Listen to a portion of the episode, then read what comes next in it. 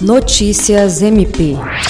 Nesta sexta-feira, 16 de fevereiro, o Procurador-Geral de Justiça Danilo Lovisaro do Nascimento e o Corregedor-Geral Álvaro Luiz Pereira assinaram o ato conjunto número 01/2024, que dispõe as medidas judiciais e extrajudiciais no âmbito do MPAC para a cobrança de pena de multa fixada em sentença penal condenatória ou homologatória. O ato foi elaborado pelo grupo de trabalho composto pelos promotores de justiça Rodrigo Curti e Aretusa de Almeida Cruz.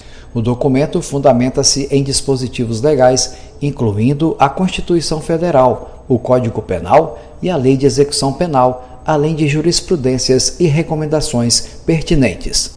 Danilo Lovzaro destaca a importância do documento para orientar o trabalho dos integrantes da instituição que atuam na área de execução penal. Jean Oliveira, para a Agência de Notícias do Ministério Público do Estado do Acre.